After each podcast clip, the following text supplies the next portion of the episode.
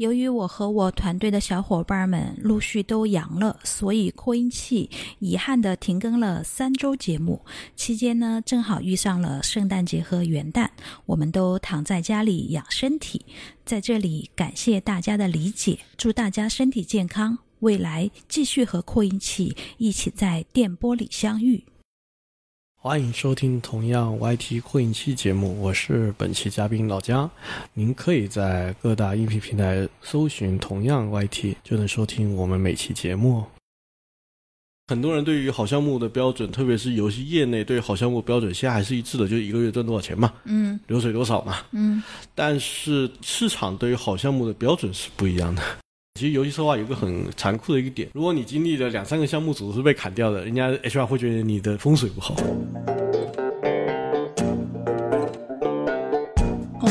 人在职场身不由己。前面呢，我们扩音器三百多期节目来，请了很多不同行业的嘉宾来分享他们所在行业的职场故事。但今天呢，我们请的这位嘉宾呢，他自己经历了好几个行业，换过好几份工作。我听下来，就是事先了解下来，他的职场故事是非常有意思的。欢迎今天的嘉宾江总。Hello，大家好啊！江总，你能跟我们的听众朋友们介绍一下自己吗？我的话是本质上的一个工作，目前是以呃自己经营的一家管理咨询公司，虽然规模并不是很大，充其量来说就我一个人。严格意义上来说，偶尔会再招一两个实习生。嗯本质上是一个专注于呃优化像文化产业以及偏向于情绪价值相关产业的一些呃企业本身的运营管理啊、风险控制相关的一些业务。不过在这个、呃、做这家公司之前，其实大概严格意义上经历个两三个。严格意义上应该是三四个行业，两三个、三四个、四五个、五六个、六七个。但是这个行业倒不太像是，呃，倒不太像是呃大家在知乎上常常看到的那种啊，年轻人迷茫啊，到处跳，倒不太像是这种类型。啊，这本质上来说的话，是基于一次一次对于一些呃当下公司的一些困境，或者是行业的一些判断，然后觉得自己不太适合在这里待着，所以说做的一次变换。嗯、过程当然是不怎么、不太怎么呃顺利的，不然的话，现在应该看到我在什么世界五百强或者什么办公室里，在那种什么外滩十八号啊楼顶喝咖啡那种状态。嗯，啊，但问题就是可能不是不是走上这种路径。那我们就通过今天的节目来，就是呃，请您跟大家分享一下你的职场故事吧。啊，外滩十八号楼顶喝咖啡这样子，今天下雨，估计也不是特别美妙的事情哈。我听说是在您在正值游戏的好时代的时候，第一份工作是进入了盛大。您能跟我们分享一下那段经历吗？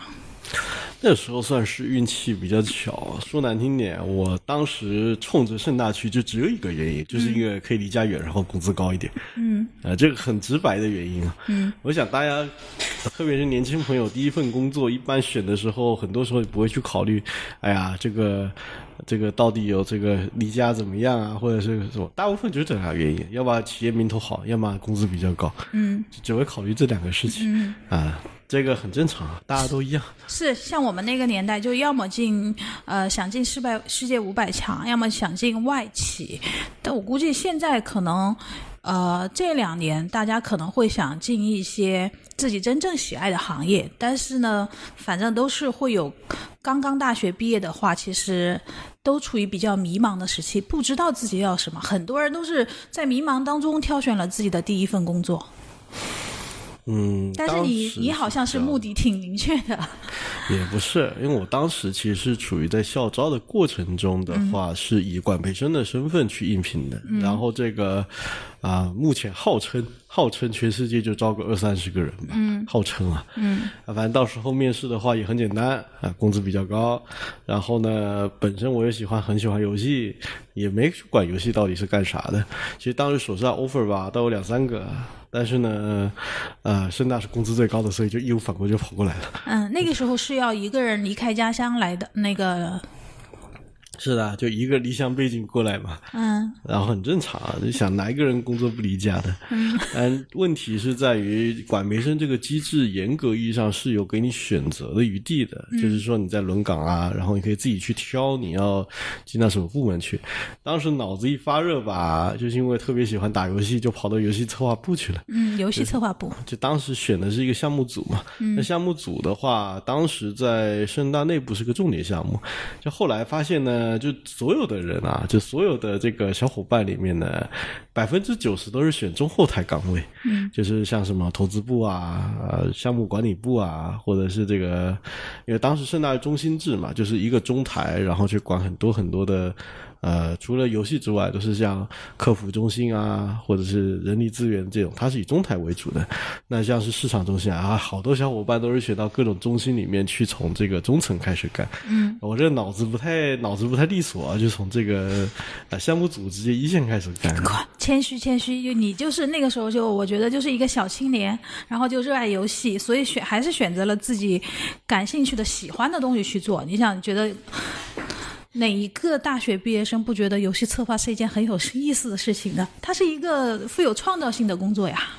哎，其实说难听点，那个时候是年轻啊，嗯啊，年轻嘛，年轻就要为年轻付出代价嘛，这个很正常。是是，嗯，哎，代价我们后面再慢慢聊啊。就是那个项目组，你能跟我们介绍一下，当时你进去是做什么项目呢？当时那个游戏叫《零世界》，说的比较轻巧一点，严格意义上它是中国第一款元宇宙的一个概念的游戏。当时是零几年啊，都已经在搞元宇宙了。呃，这个游戏刚开始提概念之后蛮早的，好像零九年、一零年的时候的概念吧。但是游戏做了好多年了，这个还是 PC 端的游戏。做的时候，当时做那个啊，进去就刚开始小工嘛，嗯，从世界观开始做，就发现吧，刚开始做世界观呢，就会发现这个游戏的一个本质，虽然是引导去往这种创造规则、创造这种游戏中的游戏的概念去弄，特别是那个时候你提出了素材可以交易这种事儿，嗯，啊，对于游戏玩家来说还是非常吸引的。素材可以交易，是指游戏中的任何道具都可以交易。如果按照原本的概念呢，就是在游戏中你可以创造一个自己的游戏空间嘛，嗯，那你就可以像动森一样，你可以画画这个，有人就可以画画图、画画衣服，嗯，然后呢到这个平台上面去卖，对吧？嗯，然后其他的。创造者就可以去买你这个模型。嗯，那个时候是二零一一年的时候啊，这个还是非常新奇的时候。对，非常新，我都没有听过。就是我是这两年元宇宙的概念出来了之后，才听听说过有这种。其实它本质上应该更像是动物森友会。嗯，只是说它的夸张到它的玩法是可以创新的，所以说就相当于是你在那边可以自己做个什么啊踩雷啊啊什么啊爱消除肯定做不出来，那个时候游戏引擎没那么好，但就像什么踩雷啊或者是这种正常的这种带剧情的啊探索呀解谜啊这个都可以做得出来。嗯，但是呢有个问题，就上来就弄这么一套规则复杂的游戏，绝大多数的人是玩不转的。那个时候连我的世界都还没还没怎么还没怎么流行。嗯，所以说。可能大部分玩不转的，所以上面的要意思呢，就是还是先做一款，呃，主世界的基本游戏，就正常的那种啊，就是传奇那种嘛，该打架打架啊，该该刷怪刷怪，该那个该弄装备弄装备啊，到时候领导的意思嘛，也就做了。当时负责吧，世界观的话，就是在前辈的带领下，要把呃创造世界这一套的规则玩法的世界观包好包装好，嗯，然后跟主世界的世界观也包。包装好，然后要把这两个世界观放一致性的，不然让这个东西太割裂，这其实对于当时小年轻来说是一个蛮艰巨的任务。嗯，你是说，是对你们游戏开发者、创作者来说是个蛮艰巨的任务，还是对玩家来说，玩家可能会搞不懂这个规则？啊，玩家应该是不会搞不懂的。对我来说是个很艰巨的任务。嗯，因为。写的字儿会影响到它里面的怪物的设定，嗯，然后包含到美术要画哪些图，其实就是世界观的包装会直接影响到工作量。一个游戏的世界观其实对游戏来说是至关重要的，是吧？它就是一个游戏诞生的原点，是这个理理解吗？哎，也如果说是我们把这个语境换到日本、美国，那可能是这样。但是在二零一一年那个时候呢，那绝对不是这么一回事。现在的话应该是了，但是这也是经过十几年的发展才变这样。在一一年那个时候，游戏就是很简单的数值玩法，啊，然后成长就节奏，这个东西是呃最重要的。啊。说难听点，就从工资就知道了，对吧？数值策划永远工资最高的。啊，系统策划可能工资排第二啊，关卡策划可能工资排第三啊，我们这种策划嘛，可能工资排在最顶垫底的。啊，那但也无所谓，嗯。啊，当时情况反正也很明白，就更在那个年代的时候，世界观更多只是一张皮，你得把它包装好，你让这个东西自圆其说过得去。游戏还是属于那种起步阶段，或者说一种初级阶段，做出来就能满足玩家呀，这种面试啊就能被市场接受的一个阶段，而不像现在是越来越复杂了，要求你世界观很完善啊。这个是在手游时代开始，大概一六年开始，因为内卷卷不动了，嗯，你就开始卷这种世界观的，真的是开始卷，而且因为那个时候全世界我全世界的作品看多了，嗯，你很容易被挑刺儿，所以说才被迫会卷到这个世上。嗯，有些行业是不是历来都很卷？就像你开始说的，你因为大家都是管培生，然后选择了不同的路径，然后好像后来就是有了不同的发展。那跟你同期的那些。就是他们后来怎么样啊？哎呀，他现在都很多人很厉害啊，有的人去干什么，呃，新三板公司 CEO 吧，呃，有的自己创立了一个软件公司，然后现在应该全世界排在这个细分领域应该全世界排前几的。嗯。啊，那很厉害啊，年收入过亿，年年净利润过亿那种。嗯。啊，有的嘛，看清楚自己不想混职场，或者说不想传统混职场，现在读博也贡献了不少这种技术上的东西。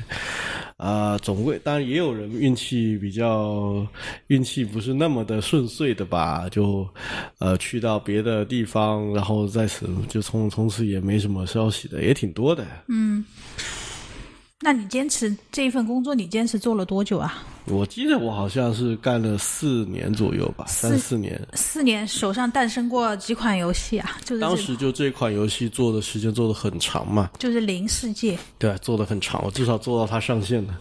哦，后来其实是有上线过的，其实即使被改了还是上线。改了面目全非还是上线的，写的七八个地图的整个世界观七八个地图吧。嗯。到后面其实说句真的，就其他的前辈们都离职了，还是剩我一个小兵挺。着，那那我在走的嘛，那就得招人。那想了半天，还是先挺着嘛，所以就挺到上线了。项目组的人都走的七七八八，差不多了。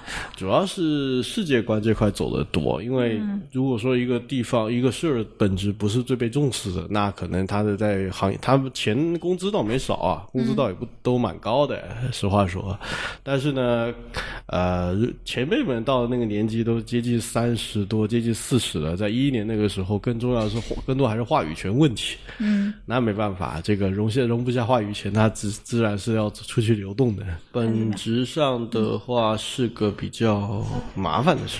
啊，你就看到前辈们就是人到三十多岁，为了争取话语权，然后这个公司不给话语权呢，就走了，就撤了。然后你呢，就还要兢兢业业的在那个岗位上继续干下去，即使那个游戏已经不是你一开始接触到的那个游戏了。嗯，死磕嘛，就死磕磕到游戏上线了，算是把这个事情给做完了嘛。嗯，呃，当时也不止做游，后面也开始接触到其他板块嘛。那个时候真的是比较天真的，就觉得自己想干多干一点事情嘛。然后呢，啊，当时其实就是会比较害怕自己被淘汰掉啊。然后呢，就其实其实没有人又会考虑这个事儿，因为说白了啊，那个时候忙都忙不过来，哪去考虑这种情况，对吧？嗯。然后呢，就开始做其他的系统啊，就开始连系统也会了啊，关卡也会了一些，就开始从这个过程中修炼嘛。嗯。然后呢，第二份工作也很简单，当时因为想结婚了，所以说这个工资要高一点，所以就跳槽了。第二份工作就是因为这么朴实无华的理由。啊，一般理由都是很朴实无华的。你当时没有想过，就是在盛大内部要求就是给你涨工资吗？这种事情啊，啊盛大内部涨工资的话是一个进程制的，就是他们有一个叫游戏管理化机制，就是说你的干了多少活，你积分到了，你自动就涨，但是你平常去提你是提不上去的。哦，就是说他的那个涨工资机制是恒定的，就是说你打卡满三百六十五天，它自动会普调多少这种的。嗯，那你其实就是说，你每天干的那些活，其实还不够涨工资的那个积分，即使你每天那个时候在加班。嗯，干了四年都没涨过一次吧？正常，正常。那这个机制好像就是有一点严格。也不是，因为它那个机制根本上是你游戏上线表现好，那确实会大家都会有一大笔钱，嗯，对吧？但你项目不好吧，跟你个体其实没什么关系，嗯，就是其实游戏行业也是，你的表现跟你个体没什么关系的。这个也个体起到的作用比较小，可能还是整个项目组的作用比较大。你不是核心制作人嘛，嗯或者是核心策划嘛，就是那种顶上的人嘛，所以这可能也是我后面为什么不干游戏行业的一个一个原因啊、嗯，那游戏被改的面目全非上线之后，是不是市场反应就不是很好呢？很正常啊。你想，你刚开始期待你别人你是做羊肉汤，结果你端出来是个牛肉汤，很明显不是一个问题。先不说牛肉汤好不好吃啊，对，人家已经不接受你货不对版这个事情了。嗯，当然过程中宣传层面倒没什么岔子啊，因为宣传层面就是慢慢的改过来嘛。嗯只是说最最开始一直关注这个游戏的玩家肯定会不爽嘛，嗯，对吧？这那那个时候玩家们会到处去呃去做水军、写差评啊这种事情吗？那个年代玩家还是比较单纯的，嗯，应该说人人还是心比较好的，就是他不爽是真不爽，但是不会故意去黑你。在一一年那个时候啊，嗯，就至少你还没有说风口浪尖到那个程度，嗯，啊，但是那个年代嘛，呃，都是挺好的年代，至至少，呃，项目组嘛有钱，然后这个嗯老百姓也挺有钱的，那个年代啊，哎，那这款游戏从那个诞开始策划到后来诞生，嗯，据你所了解，就是花了多少钱呢？总共花了两个亿吧。以一一年的时候，两个亿其实很恐怖的。嗯，就是哪怕说后面到一三一四年嘛，两个亿也不是一个小数字。到现在两个亿都不是一个小数字。现在手游开发成本一两个亿是很正常的事。虽然大家都把一个亿作为自己的小目标，但是真的这个目标还是具有普通人或者普通的打工者来说还是比较漫长的。以现在的工，现在的手游开发成本一个亿算很正常的事情啊。就你要弄个什么原神那个已经不是两个亿的事儿，那大概五个亿吧。嗯，虽然我具体数字我不知道，嗯，但是但是肯定是好几个小目标的数字。嗯，还才能开发出一款《原神》这样的游戏。那、那还不只是钱的问题，还有运气。嗯，是。那反正后面就换了第二份工作，第二份工作嘛，去了一个稍微小一点的公司，嗯，大概规模嘛也是游戏公司，五百个人吧。你要严格意义上也不能算小，五百个人你叫小？那游戏公司嗯你你跟盛大比嘛，盛大两三千个人嘛，哦，那可能是就从那个不是一个层级的公司。嗯，然后就可以感受到什么叫做什么叫做中型公司的开发管理混乱。呃，什么意思？就是可以给我们详述讲一下吗？这个其实很简单，虽然那家公司现在给字节收购了，嗯，但是本质上呢，当时这个公司的成立还是一个制作人带资入组的入股的一种性质吧，嗯，所以呢，当时是夜游时代的时候，哎呀，那个 当时整个集团啊都特别的这个钱赚的特别盆满钵满，嗯，啊，那个特别豪。啊，挖人也都是毫不下手的挖，嗯但是呢，这里面其实那个时候页游时代的问题也是比较大的。就那个时候页游玩法因为没法让端游嘛，就纯数字玩法干得更猖狂一点，所以就是纯粹的数据玩法。那个时候的话，对于整个游戏行业的问题，其实就是到后面手游时代的时候，呃，稍微纠正一点。但页游时代的时候，绝大多数的这个表现力也都是以数值为起家的啊。那个时候的话，就是你反映的打工人结构嘛，很简单嘛，就是更边缘化了，在整个我原本干的那块更因边缘化因。因为你们公司有钱，然后呃到处挖那些很厉害的人，所以都是汇聚了很多很厉害的人在一起。按照我们啊、普通人的思维或者正常点的思维，就是这些厉害的人、有创造力的人聚聚在一起，他应该能创造出就是更厉害的游戏呀、主要还是因为上面的一个说法是在于游戏的当时这个理论，当然现在肯定是被推翻了。嗯，刚开始吧，这个老板的说说法很简单，就是你游戏呢基本上的结构就是三个字。啊，当然这三个这个现在听起来是挺粗俗的，嗯。啊，第一个就是快，嗯。啊，就是你升级要快，然后那个战斗节奏要快，嗯，然后再就是赢，就是你你得享受胜利的快感，嗯，然后的话这就是赚，就是你的这个钱嘛，就是你的游戏体验嘛，你要感受到丰厚收益。这其实在现在一款游戏，就是传奇类游戏啊，什么贪玩蓝月啊，还是适用的。是。对，但是呢，当时的话，这个老板吧，我应该说整个集团嘛，都是往这个方向去的，就是然后就是就是升级快，就是打怪，就是一刀九千九百九十九，这个就是九千九百九十九满血，然后蹦出来满地的金币和装备。啊，这个就是典型的符合那个一四年、一五年那个时候页游市场的一个主流的一个整个市场的一个价值观。嗯，啊，当时当然因为这方面来钱很多嘛，就一个月一个多亿的流水嘛，这不是假的嘛，嗯，是吧？呃确实是不是假的嘛。然后呢，就这种情况嘛，然后就整个价值观就往这边走，价值观就影响到，其实价值观就会影响到你这个你给这帮人开的工资，嗯，这帮人让他们加班的时候干的事儿，然后呢，然后最后端出来成品就像是一个做菜，你做菜的话，现在流行黑暗料理，那你得怎么做？我觉得你这个是形容就是很妙，就是市场需要什么，你们就给，呃，大家上什么菜。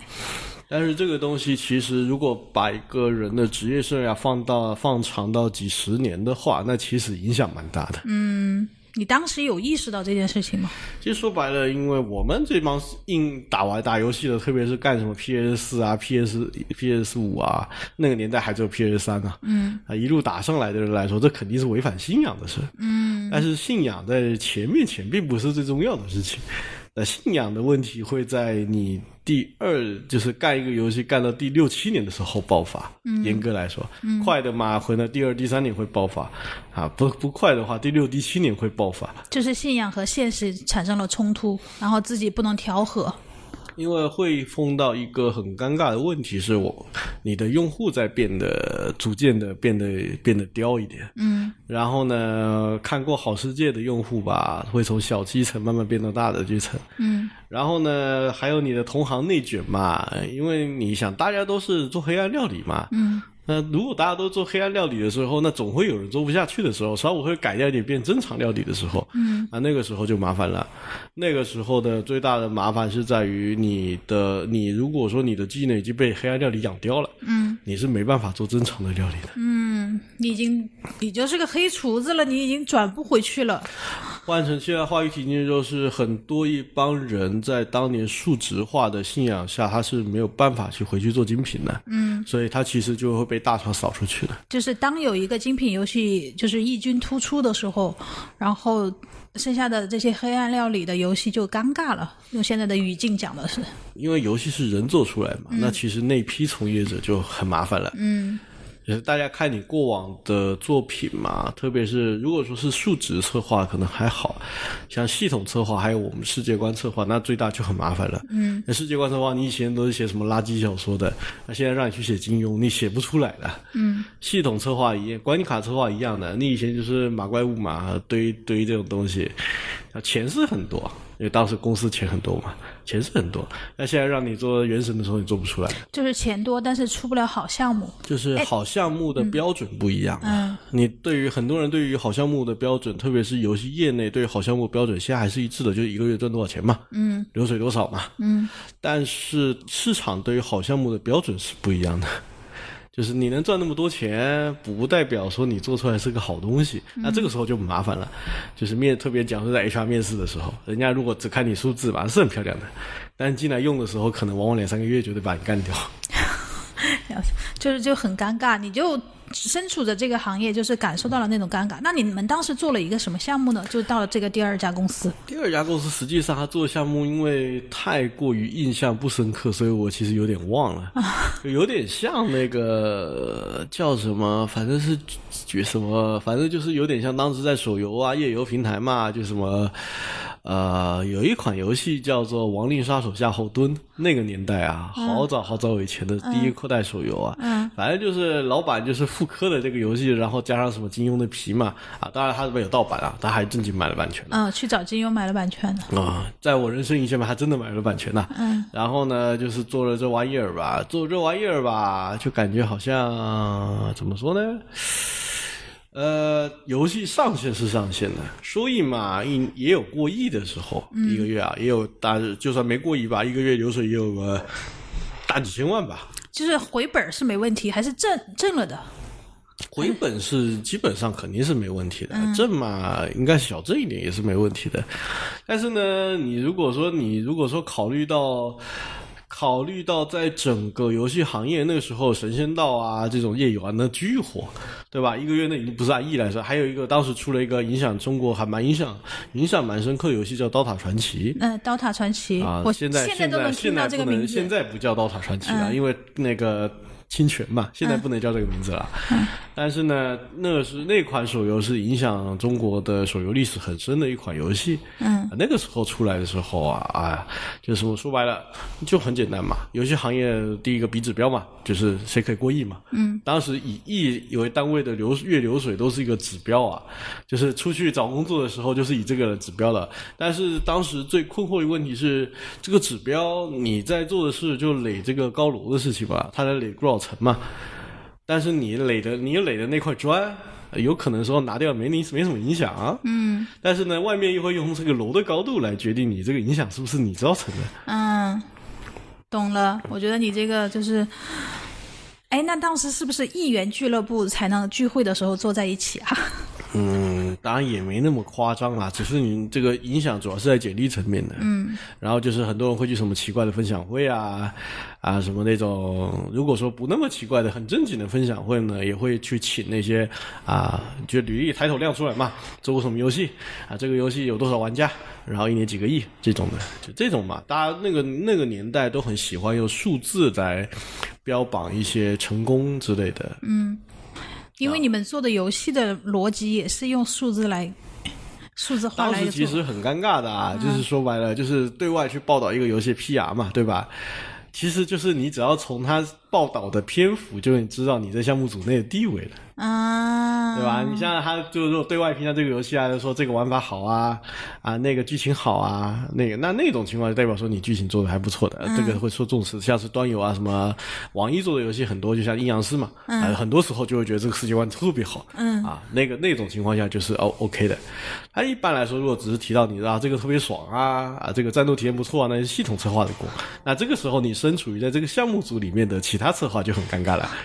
啊就你们做的不够好，所以就是不会呃被报道出去，不值得被报道。应该很多时候不是做的不够好，而是这个游戏的特点就不是以此来的。嗯，就像是你喝奶茶的时候，你不会强调它健康；你强调它健康的时候，往往它就不是奶茶了。你这样形容就特别精准，我觉得你确实是对游戏行业更熟一些。我可能会呃希望听众朋友们理解啊，会爆出一些不太专业的话，因为打的游戏太少了，对游戏行业了解的太少了。就是你凸显的重点，就相当于是你花最多钱做的事情，往往是被看到的。嗯，不管它是很垃圾，呃，在那个年代，其实就一个特点就能够去，主要还是系统方面的，系统玩法或者是数值有特色。嗯，那基本上就能够去，呃，去。你不说征服市场嘛，至少换了一定程度的钱。嗯，当时其实什么亿元俱乐部呀，或者是所谓的换皮游戏啊，其实都这么来的。那当时我们的游戏吧，用用风云的 IP 换了一个游戏，换了四五个人，什么孙悟空的那个大闹天宫嘛，换了七八个 IP，这个用同一个系统换 IP。就是把系统一样，然后呢，就是换了一个世界观，嗯，换了一个角色，嗯，啊，然后呢，就同样都可以圈了好几波钱，说嗯，就相当于就复制粘贴嘛，只是主角演戏的主角变了。啊，可以这么理解。它严格意义上就没有主角的概念，就是敌人变了，嗯，就是怪物变了嘛，怪物的角色嘛，然后剧情嘛也都差不多，嗯，然后反正在那个年一四一三一一四年一五年那个年代嘛，就是这个时候是比较比较刺激的，就是游戏就是可以量产的感觉上是。到后面的时候就开始出事了，其实后面的时候就你你我那回到前面一点点啊，哎，你能关注到就是对外 PR 的这个部分，是不是因为那个时候你已经自己在追求自己在项目当中的价值了？哎呀，说难听点，就是这个可能年轻朋友们会比较感同身受啊，但现在可能不会啊。但老一辈的年轻朋友们可能会比较感同身受，是你想要从这些对外的语境去证明自己是不是还能在公司活下去。嗯。你说白了不会干掉吗？那你第一家公司你也有这种想这种呃居安思危的这种想法啊？第二家公司你也有，是不是游戏公司内部的这种竞争机制就比较激烈呢？呃，其实严格意义上不能叫内部竞争，而是在于啊、老板们对钱的耐那个耐受性是有限的，就对投入的耐受性是有限的。这个其实后面影响还是蛮深刻的啊，就影响到后面整个是整个整个到目前为止职业上蛮深刻的，就是当一个老板花不管拿投资人钱投入嘛，他的耐受值能撑到第几个月，嗯，对吧？对，那你会从对外的报道或信息的时候，你会发现你这个项目组还能不能活，下个月你还能不能活下去，不会哪天突然莫名其妙就被干掉。就非常现实的事情，就是相当于就是拿了投资人的钱在烧，然后能不能出成绩，烧到第几个月出成绩，对的，所以这个事情的话，其实更多关乎是你要不要提前去找工作的事。嗯，很自很你自己会觉得，可能这个项目组可能就熬不下去了，可能会被砍掉，你就要想，要么就是要么就内部换组，要么就是外面找工作。外面找工作嘛，你要看看市场。如果说你这个项目组被砍掉，其实游戏策划有个很残酷的一个点，如果你经历了两三个项目组是被砍掉的，人家 HR 会觉得你的风水不好 说你人的风水不好，啊，说白了就你运气不好嘛。嗯。啊，就像你干黄，你哪到哪家公司，哪家公司都黄了嘛，那肯定说你运气不好吧，那你身边有这样的朋友吗？还挺多的呀。就是他可能两三个项目都是因为各种原因被干掉，他没有那种所谓一元俱乐部、一元俱乐部的那种成那种履历 title，那他后面找工作就很困难。嗯，但是这个很多时候其实跟他没什么关系。这个很矛盾，又跟你前面说明明就是又跟他一个人个人没有什么关系，但是一个人呢又会影响他个人的前途。对啊，所以就是很矛盾的，就背锅似的。嗯，很简单，因为 HR 他不会很认真的去考虑这个事儿的要素，因为他 HR 很多时候也不是真的从一从业者去搞进去的。那 HR 评论这个人合不合格，或者说这个候选人要不要进入第二轮或者第三轮后面的面试的时候，他的标准好像是比较简单的哈，直白的，就是看数据哈。，很正常。嗯，这个其他行业也一样嘛。嗯，所以为什么我到后面的时候，我就基本上找，虽然后面也找工作，但是找工作我就不通过 HR 了。嗯，哎，那你第二份工作就是方便透露一下，就是会比第一份工作收入多多少吗？第二份工作的话多百分之五十吧。那也算是一次很成功的跳槽呀。呃，但是成功跳槽是成功，但是以这种综合来说不太爽。你看，你开始一开始你跳槽的基本原因就是为了多赚点钱，然后呢，后来发现在工作岗位上还是要追求一些价值的职业价值的，除了钱以外的价值的。很简单嘛，就是他这个钱是给你没错啦，拿的不爽，拿的不爽很原因很简单嘛，因为你知道你在透支你未来职业生涯嘛。嗯。所以呢，后面就不干游戏行业了，很大一个原因就是这个。嗯，好，现在你游戏行业差不多已经也干了五年了吧，五年差不多五年到六年左右嘛，五年半嘛，差不多。差不多了你以，一个职场生涯人来说，差不多可以干到总监了啊。嗯那个年代差不多可以干到总监了。嗯，然后你呢？就是不干了呀。就现在就那现在面临选择了嘛，又面临新的选择了，继续做游戏还是去做别的呢？后面其实是跟游戏行业沾边，但已经不是搞研发了。研发很简单，研发嘛，说白了，你你再牛逼吧，很多时候也不是你能决定的。嗯当时吧，后面当时脑子是比较，因为我一直有经管出来的，所以后面的话其实往的是偏向投融资这块去的，就还是以游戏行业为主。嗯但是说是那个当时不管是融资嘛，还是做子基金跟投嘛，更多的是一个比较原初的一个想法，就是说白了。啊，以前都是被人挑的，嗯、现在嘛或多或少还能挑一挑别人。想去挑别人，所以就是就直接又转了，对吧？直接从游戏策划转到具体的是去做了什么工作？财务顾问就是 FA 嘛，嗯，然后就专门在金融，就说白了，去以融资的这种角色，然后自己还有子基金嘛，跟投投资跟融资的角角色多一点。哎，那我很好奇，你当时去面试后来这家公司的时候，你的履历、你的简介你是怎么准备的呢？其实当时也没怎么准备，因为是我学长开的，啊、所以直接就是直接就上来就直接挑战，就直接对老板嘛，直接就挑战自己能做什么？嗯，我在哪个行业洞察度怎么样的？我能怎么样去发掘人，对吧？就直接就挑战这个。嗯，然后我还算因为经济学嘛，当年财务底子还不算太拉垮。嗯，毕竟毕业也才五年嘛，财务底子还不算太拉垮。嗯，还没有忘干净。嗯，基本还行，所以就是从底层开始做嘛，做着做着吧，一年之内嘛，做 close 了五六个项目。五六个项目。就融可以理解为帮五六个项目融到了钱啊！当时因为市场好嘛，一五一六年那个时候万众创业嘛，那你懂的啊。那种情况下嘛，资本是比较疯狂的时候嘛，融资嘛，规模每个项目嘛，小的、大的一两千万，小的小几百万，当时情况还是比较好弄的，就 PPT 都可以去融资的情况下。当然了，前提是你这个还是解释得过去的。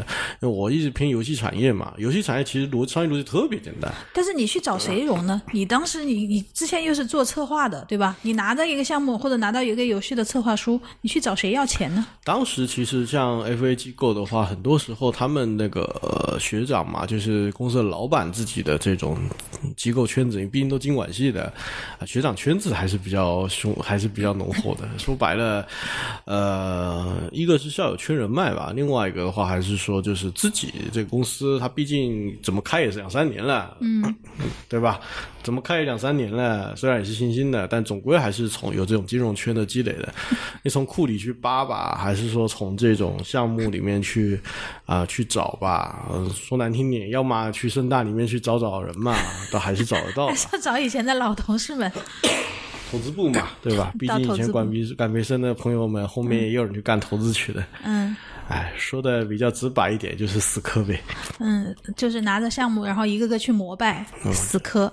嗯，还是磕出来的，就钱还是有找到的。嗯，因为游戏行业当时钱其实比较好理解，就是游戏行业的钱跟其他互联网公司的钱有区别的是，游戏行业不用去证明自己的商业化可能性。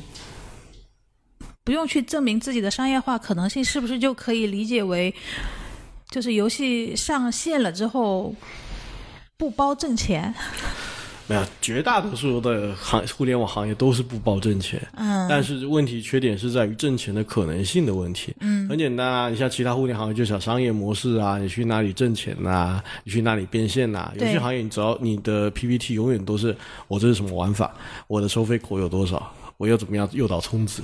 只要做到这一个程度就够了，因为花为游戏花钱是不用怀疑的事嗯，但是那个时候会不会为滴滴花钱，这可能是个麻烦的事 是是是，就是，哎，你这个时候你居然去踩人家滴滴，你后来会有没有发现滴滴融的钱更多？啊，我们是我们只是从融资的角度嘛，因为那个时候连今日头条都还没有呢。嗯。啊，那个年那个时候还没有今日头条这一说呢，对吧？那个时候今日头条才刚刚出现，呃，这个张老板刚融了第一笔钱。在那个年代的时候呢，你想连今日头条的第一笔钱，人家都会怀疑说这个钱怎么赚的？这个问题就在游戏行业的融资不是依靠这个商业模式证明，他唯一要证明是能不能拿到版号。嗯。啊，这个东西还挺看命的，大家后来都知道，因为在一那个之前，就是在手游年代之前，啊，版号一般都没断过。啊，现在可能要证明版号，那大家有另外一条路往海外走走，那也能行。其实我已经呃聊到现在，我已经听到两个游戏行业里面不可控的点了。第一是不知道会不会火，第二是不知道能不能拿到版号。对，就是不确定性太多嘛，所以我离开游戏行业最大一个原因就是因为不确定性太多。嗯，但这个不确定性不是这个项目本身不确定性，而是在于职业生涯固化的不确定性。嗯，职业生涯固化的不确定性，就是说你对整个游戏行业能走多远多深，其实自己能走多远多深，就是已经不确定了，没有那么充满信心的，不不开始，不像一开始投入游戏行业当中。为爱发电就可以，一定用我努力的话，我即使是一个小小的螺丝钉，也能做出很好的游戏。哎呀，说难听点，这个毕竟身边看的人挂掉人多啊。嗯，就是很简单直白的例子嘛。就现在假设是个，你现在是个教培行业的老师，嗯，你现在被人这个教培行业洗出来了，你除了教书，你还能干啥？啊，当然有个好处，你可以去往这个成人职业啊，然后去老师啊，去这个，你可以去往这边去，对吧？那你可以去，甚至你可以去考考老师，对吧？这个职业也是通的，对吧？这个你你在教学机构的这个履历也是被认证的，对吧？这也是没问题的。但是你想，游戏行业，你除了世界观之后，你除了会码字之外，你能去干啥呢？你拍影视，对吧？最多你去拍拍影视，又不像现在这两年哈，你还可以做个游戏主播呀，或者这种，对吧？那个年代还没有 MCN 机构的，就是你会发现你的职业转换路径是风险很高的，你没有其他替代行业。就当整个行业不景气的时候，你的简历就不值，没办法用。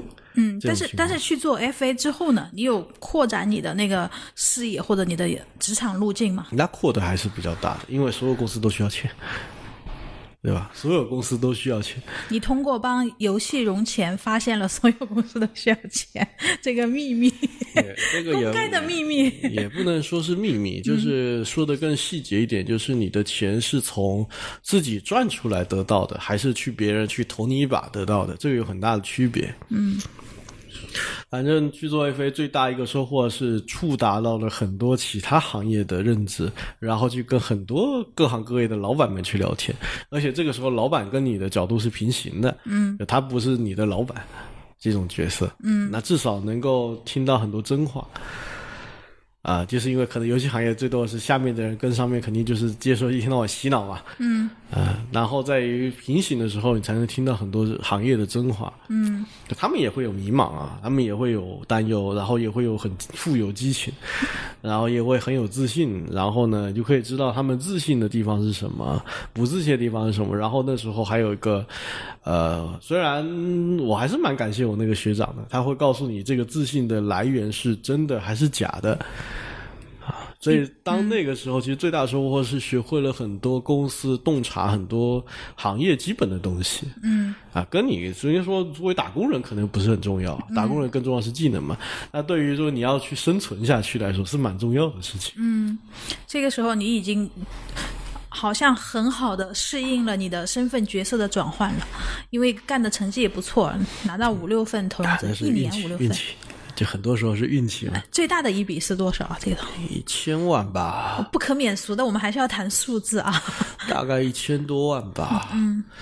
但是那个当时融的那个行业的，我有点忘了，好像不是游戏的，是偏什么硬件、智能硬件还是什么的，忘记了。哦，你你相当于就是还不光是游戏开发，什么硬件啊这些，全部只要能找到你们公司来了，你们当年嘛，年代那个年代，O to O 又很火嘛，嗯，啊，当时我是不太看好 O to O 啊，所以大家错过了很多。但是那个当然，那个 O to O 那几家大的也没找到我们的小破小破公司去融资了。嗯，当时其实还有另外一个比较特殊的点是在于，当时因为上海办公室在筹建嘛，嗯，还参与了整个上海办公室去筹建的这个过程，当然结果并不是太好。嗯啊，然后那个那个年那个时候嘛，就可以知道一个人同时要干本职工作，又要干这种基础工作的时候，这种精神分裂的情况。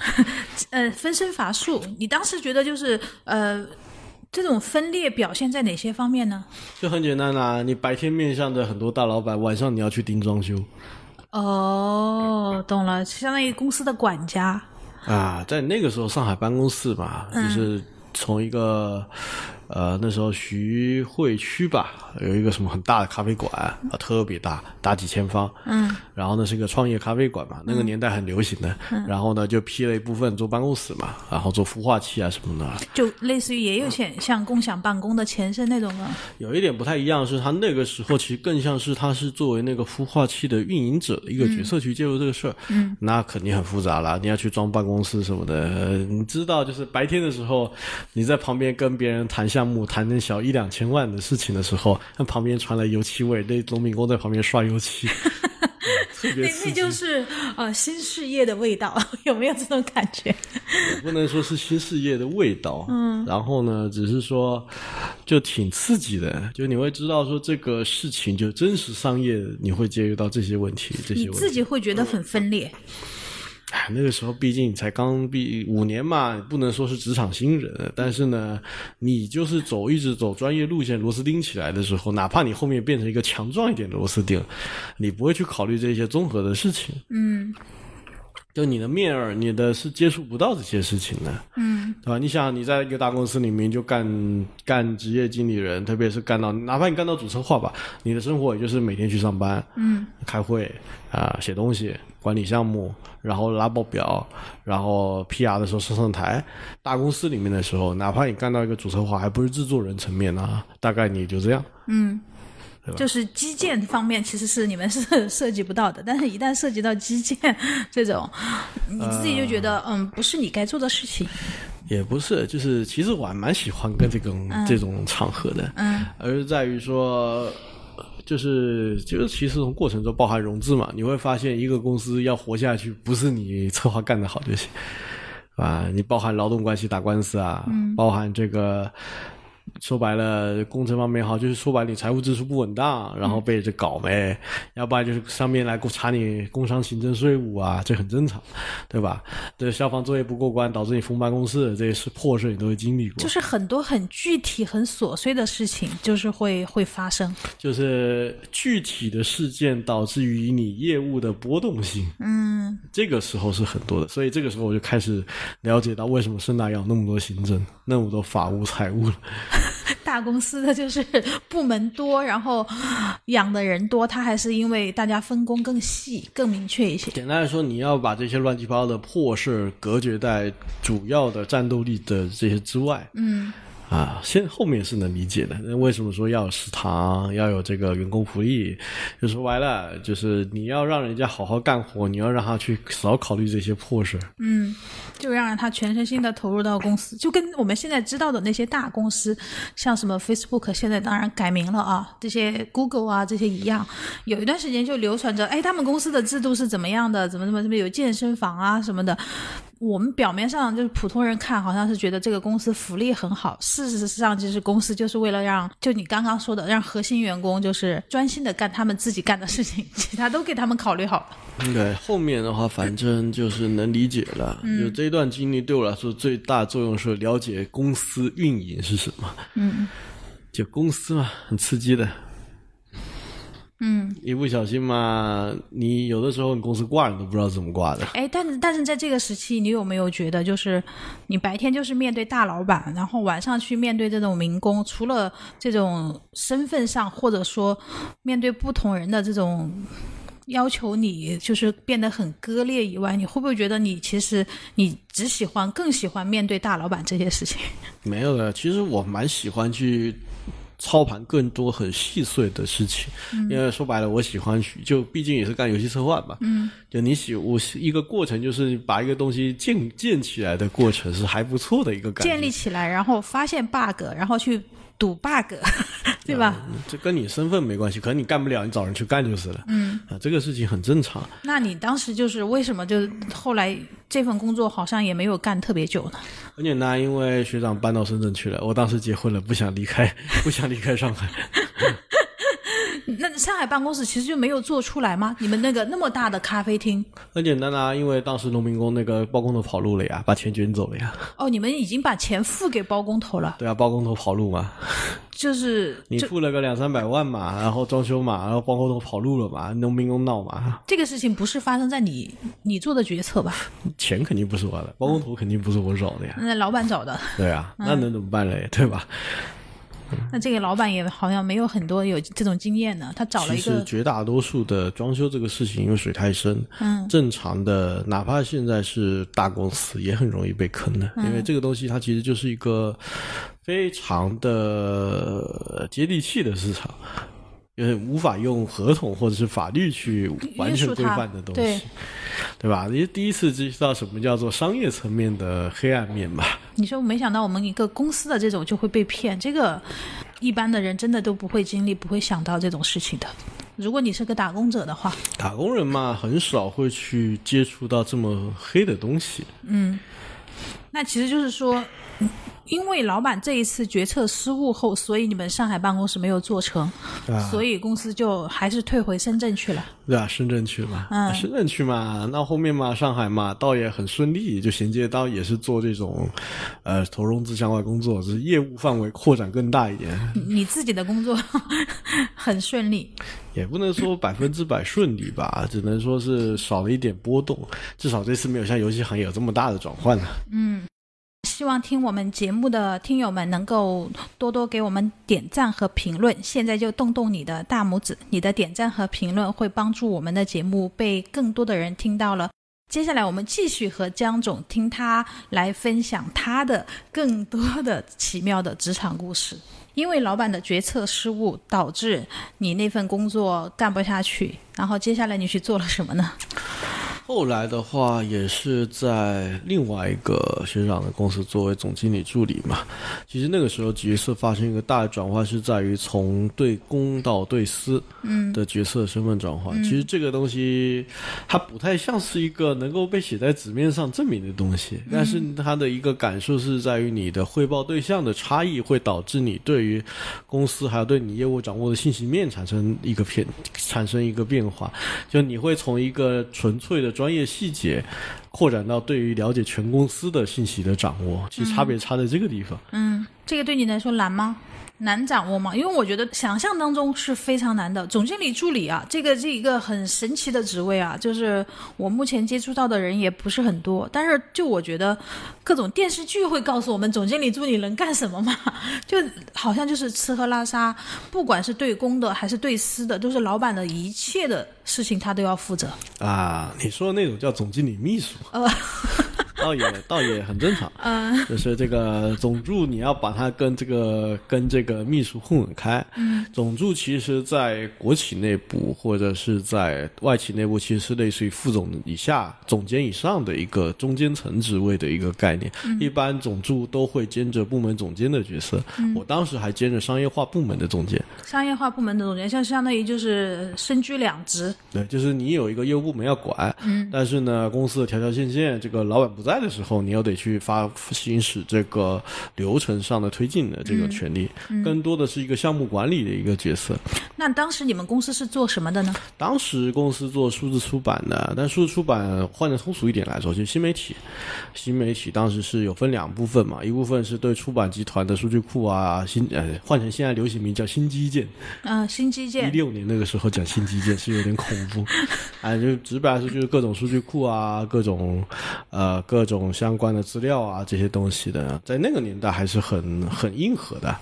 那后另外一段话是 to C 的这种呃，例如说像这种新媒体的这种内容的东西嘛，啊这种东西的话现在也嘛现在留的不多了，像电子杂志啊这个现在是少了，但那个年代还是很多的。嗯，就是各种融合媒体的这种内容的呈现，就是这种东西呢，现在现在的话，现在是比较不流行的，那个年代还是比较多的。就是当纸媒就是呃渐渐嗯衰落下去之后，就要求更多的电子出版物出现。对，就那个年代的情况，就是偏向各种形式的电子出版物的出现嘛。嗯，带视频的、图文、视频混杂的，其实就有一点像现在的小红书。那个年代还没有小红书啊。嗯，但是呢。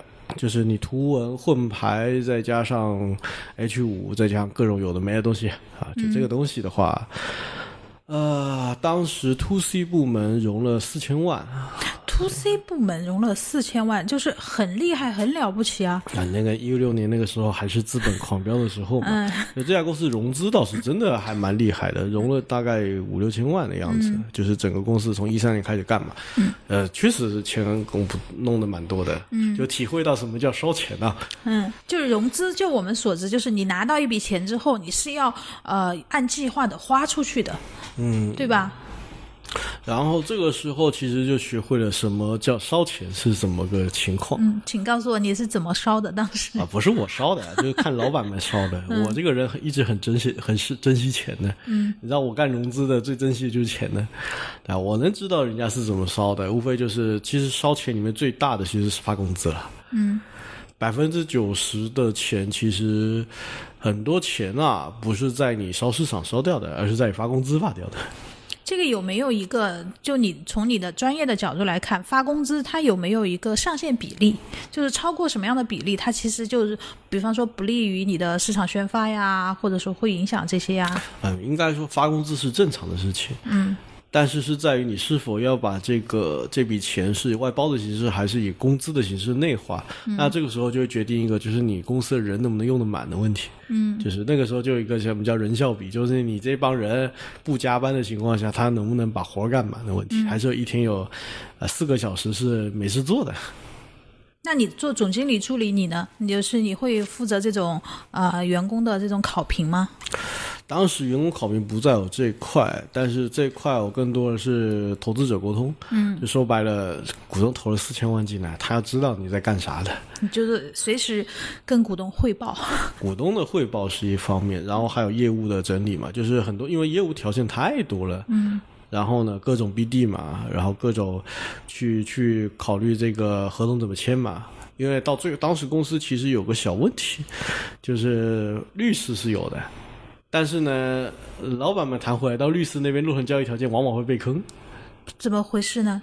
因为在律师跟老板之间，其实有一个角角角色是没有叫风控，嗯，是没有这个角色的，嗯啊，当时公司也就两百号人嘛，呃，可能一百多号人嘛，在这个时候，其实这个时候是没有风控这个角色的。也就是说，律师在按照他按照老板的要求和他的专业的情况下，然后出具的合同，其实不具有特别保险的这种风控属性。其实很简单嘛，就是现在有一百万要付钱，嗯，你然后老板嘛豪气一点，就是百分之百全款付。嗯，律师嘛，那也会最多给你提醒一下，可能先说什么履约风险什么的，那各各百分之全付。但正常风控什么呢？百分之二十头期款，百分之三十中期款，啊，剩下尾款嘛。正常你会这么拆，没有这个角色帮你把这个拆开来，律师帮你码出来，你就真的按全款付了。那到时候收不回来，最多你就告他。嗯，但是你正常人都知道，你你肯定是你这个合同环节就出了问题。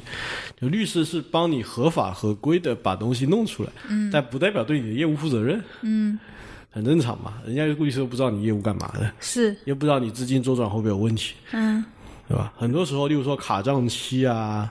啊，增加违约条款呐、增加信用背书啊，增加审核机制啊，这是风控干的事，不是律师干的事。嗯，就是因为你们当时公司缺少这一个，所以我就被迫下去干这个事情，哦，你去做了风控。被迫干的，好的，那你那我想知道你干的怎么样？还行。因为你有这个意识嘛，你从哪儿知道这些风控的这些？因为我知，因为我上，因为上一个东西，因为各就是因为合同不规范，所以包工头跑路了吧？哦，包工头跑路，上一份工作是老板就是花钱，然后这是什么？亏了三百多万，因为包工头跑路吧，就是因为全款付掉了呀。对，老板亏钱，但是你学会到了学到了经验。我觉得你上份工作还不错呀，这样听上去，跟你个人来说，虽然说就是工作时间不是很长啊，有产生了一点点小波动，但是你学到了一个大大的经验。大概一年左右吧，上一份、差不多。就是你要说以职业生涯这种打工人履历，肯定是会被 diss 的，嗯对吧？肯定是会被 diss 的，对吧？但是呢，也曾经我还曾经过面试过 HR 呢，嗯呃上海办公室嘛，说白了就是说白了，呃，第二这一段工作开始出出版这个事情开始的话，就是经历的更复杂一点，嗯，比方说，因为已经到严格意义上的中高层了嘛，嗯所以经历过什么叫做内斗啊，中高层就是会迎来公司的内斗。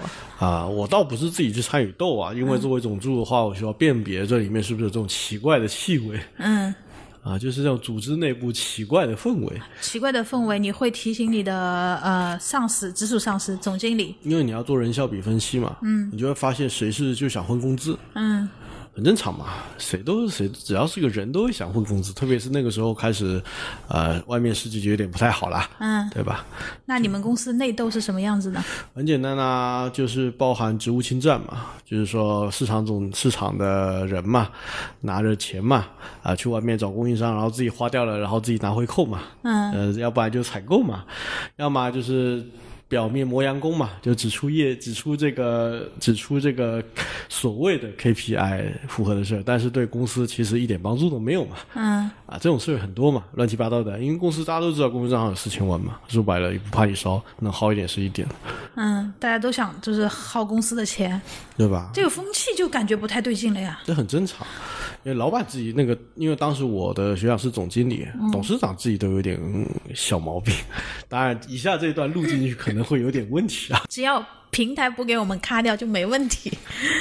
啊，其实就是在于说，这里面存在着包含很多税务上面的，或者是这种游走在法律边界上面的，甚至说可能有一点踩到这种线上的事情，例如说偷税漏税，嗯，例如说塞钱，嗯，啊，例如说这个打点某个领导去拿掉什么项目。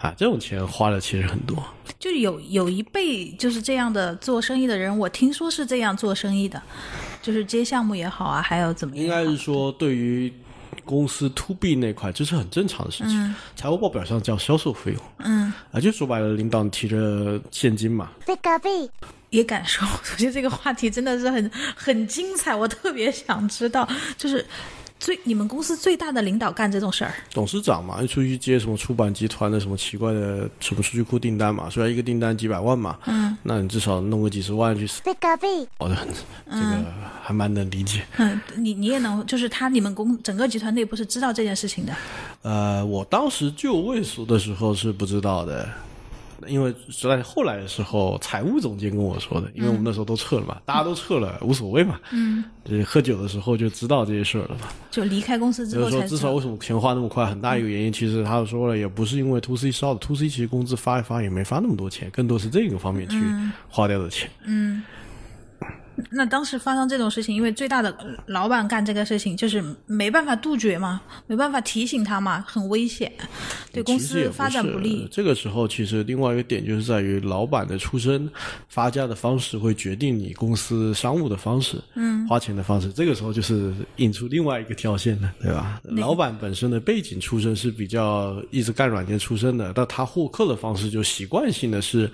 啊，通过各种人际交际去获客的方式的时候，那他就会倾向往这条路线上走。在他那没问题，但是他的这种个人风格会影响整个公司做事情的风格，是这样意思吧？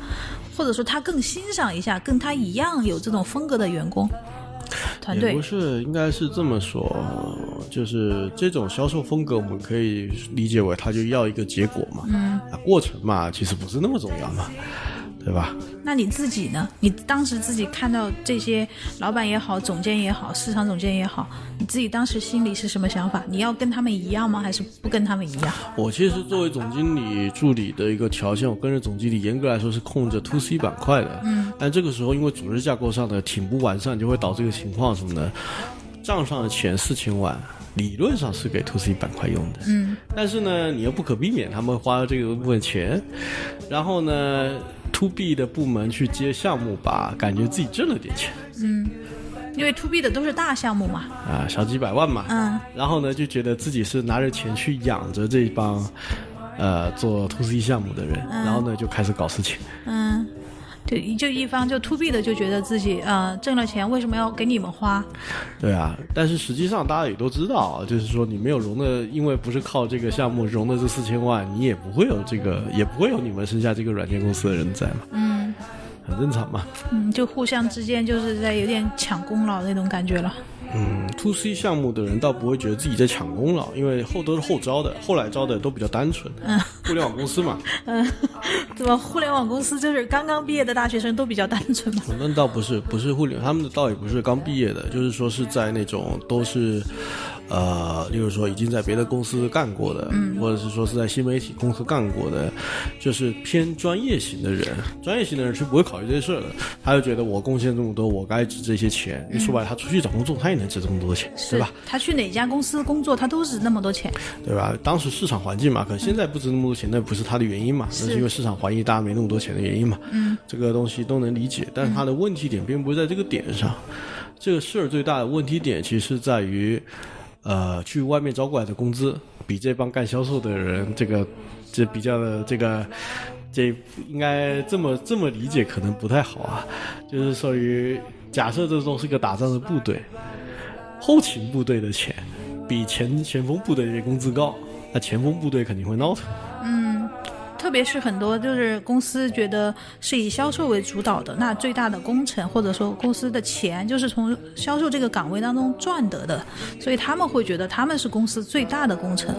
这还工资又没人高，对不爽啊。那肯定的，这这种心情，这种心情是可以理解的。